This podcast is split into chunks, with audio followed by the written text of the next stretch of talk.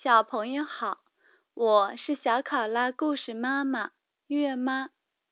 今天的故事是乔碧的生活故事十二。乔碧害怕狗。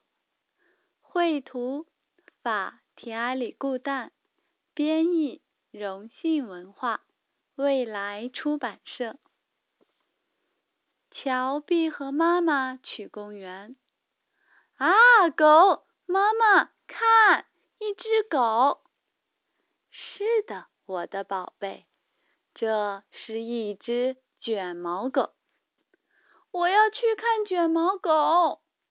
来，乔比，公园里一定还有很多其他的狗。走在路上，乔比追赶着鸽子。这些鸽子真有趣。不过，我更喜欢狗。又走了一会儿，乔比发现一只大狗。一只狗，一只狗。等等，乔比，小心！当乔比靠近的时候，这只狗跳了起来。哇哇！妈妈，我害怕。旁边的先生让狗安静下来。别害怕，这只狗很小，还有些不听话，但是它其实很温顺。我害怕大狗，乔碧说。妈妈靠近狗，你看，乔碧，它也在害怕。你应该慢慢的抚摸它。